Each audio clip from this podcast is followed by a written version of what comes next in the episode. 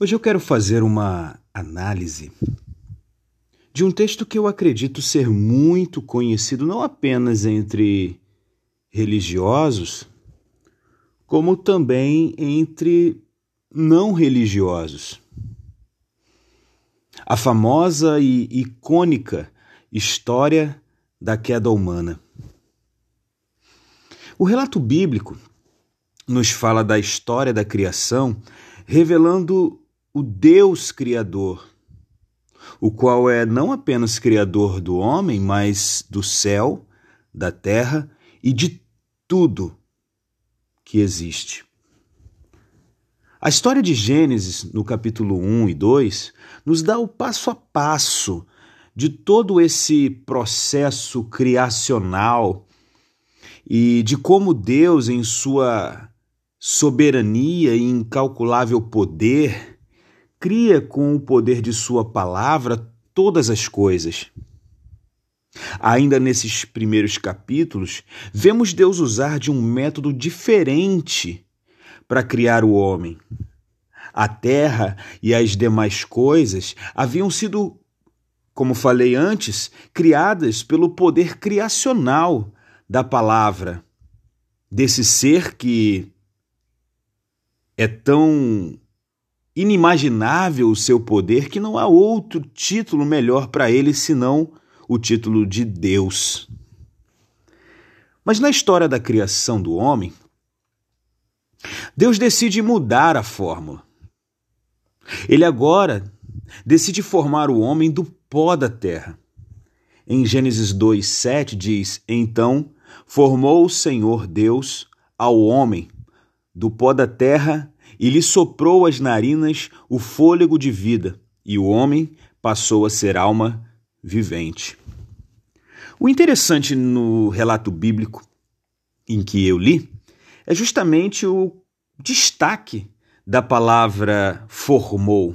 O termo original nas Escrituras para essa palavra é o verbo yatsar, palavra que é melhor traduzida como moldar, modelar a partir de um molde a ideia que é expressada aqui é de uma criação divina a partir de uma matriz. Essa ideia é reforçada e detalhada também quando linkamos esse texto com Gênesis 1:26, que diz: Também disse Deus: façamos o homem a nossa imagem, conforme a nossa semelhança.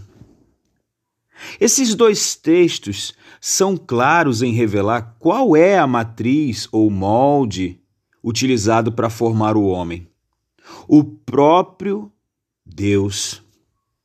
Portanto, eu acho que é razoável dizer que fomos criados com o propósito de ser semelhantes ao nosso Criador e não apenas ser semelhantes, como também revelar Deus ao mundo através dessa semelhança.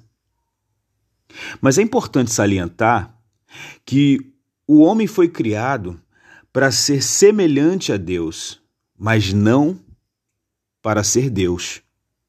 E é aqui que eu quero começar a refletir. Na história da queda humana, há uma questão um tanto quanto intrigante e reveladora. A tentação da serpente, no capítulo 3, é floreada de um engodo que pressupõe uma busca que teve início em Adão e, por conseguinte, perpassou para toda a raça humana. Eu chamo essa busca de a ganância de ser Deus. É realmente intrigante pensar que o que fez Eva ser tentada ao pecado foi uma palavra que, na minha ótica, não deveria ser tentadora. Em Gênesis 3,5 diz: Porque Deus sabe que no dia em que dele comerdes, se vos abrirão os olhos, e como Deus sereis conhecedores do bem e do mal. E apesar desse texto revelar dois elementos como engodo satânico, o conhecimento e a ilusão de ser como Deus eu quero me ater apenas à ilusão de ser como Deus.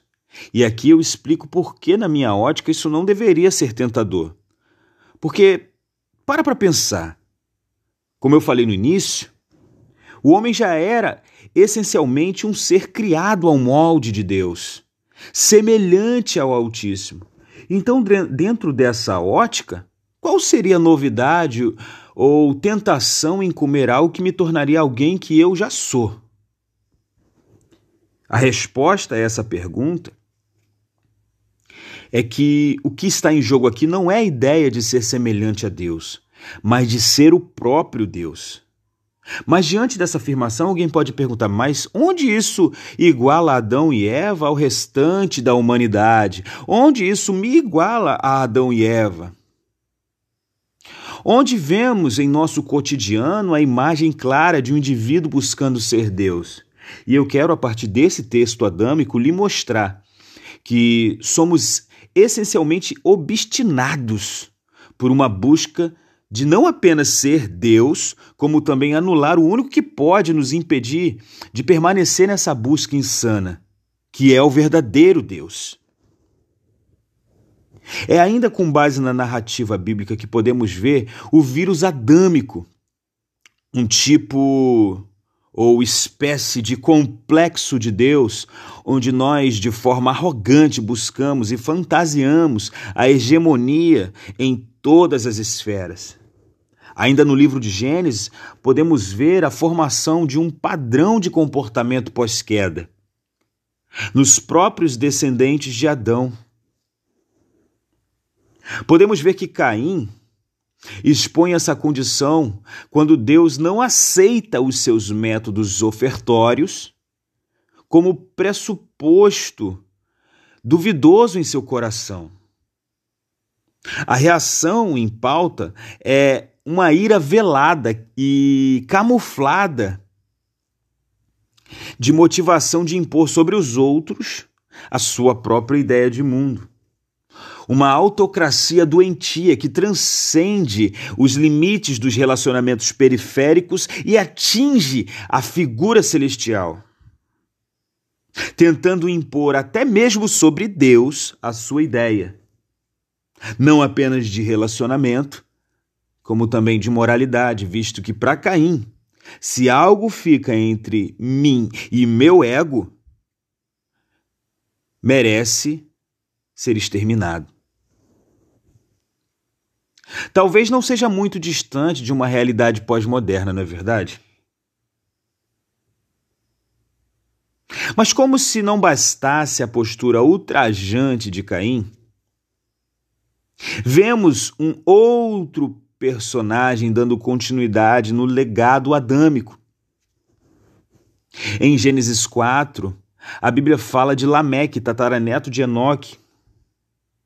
Mais especificamente em Gênesis 4, 20, 23, diz assim: E disse Lameque às suas esposas, Ada e Zilá: Ouve-me, vós mulheres de Lameque, escutai o que passo a dizer-vos. Matei um homem porque ele me feriu, e um rapaz porque me pisou. Esse texto revela não apenas um vírus adâmico de um tipo de complexo de Deus, como eu falei, como também revela uma ascensão desse vírus ao mostrar o, um orgulho de Lameque de ir além do horror de seu ancestral Caim. Era como se ele estivesse dizendo: Eu sou maior e melhor do que Caim, pois se ele matou um, eu matei dois. Em outras palavras, Lameque reivindicou para si o título de Deus granjeado por seu ancestral Caim. Há ainda também na famosa história da Torre de Babel uma exposição clara da tola tentativa de tornar as coisas do trono de Deus para si. A glória de Deus para si. É com Nimrod, ou Nimrod, de acordo com a história, o povo pós-diluviano decide começar um reino em que Deus não fosse o rei, mas no lugar de Deus eles mesmos seriam deuses, eles mesmos seriam reis. Talvez seja o início do antropocentrismo na existência humana.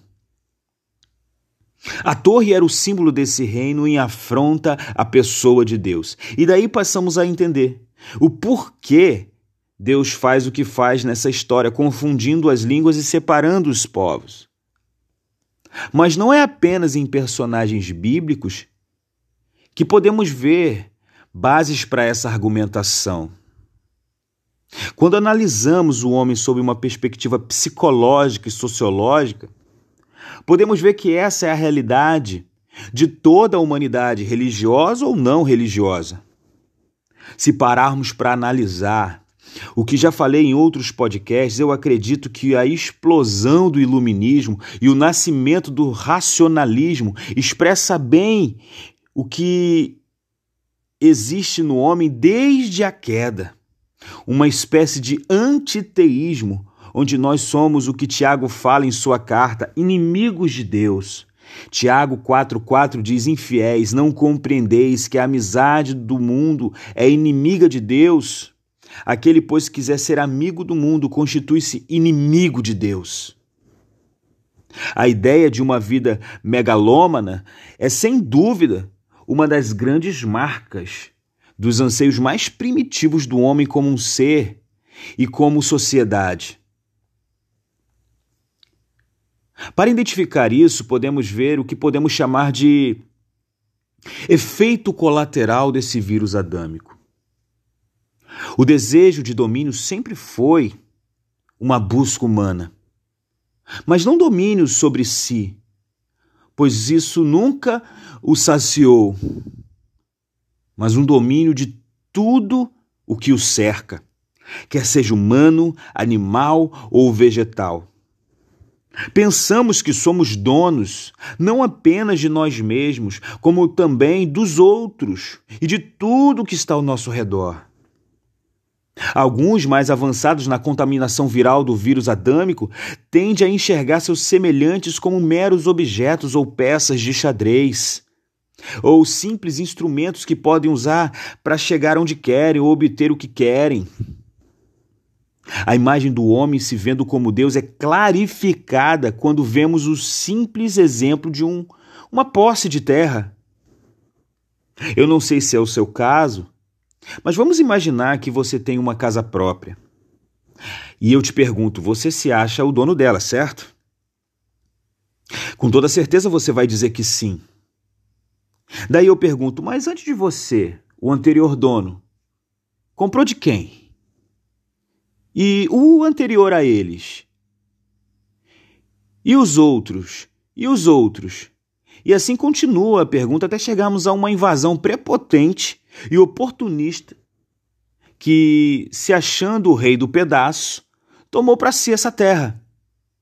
Mas quando paramos para pensar o que é a vida e, e que tudo que está aqui já estava antes de nós, o que provavelmente ficará quando partirmos, percebemos que não temos o direito de nos acharmos o dono de nada nem mesmo da nossa própria vida. Pois pare para pensar. Como podemos nos achar donos do que não temos domínio? Eu não posso me ver como dono de mim, visto que eu não tenho o poder de controlar a vida e a data de validade da minha própria vida.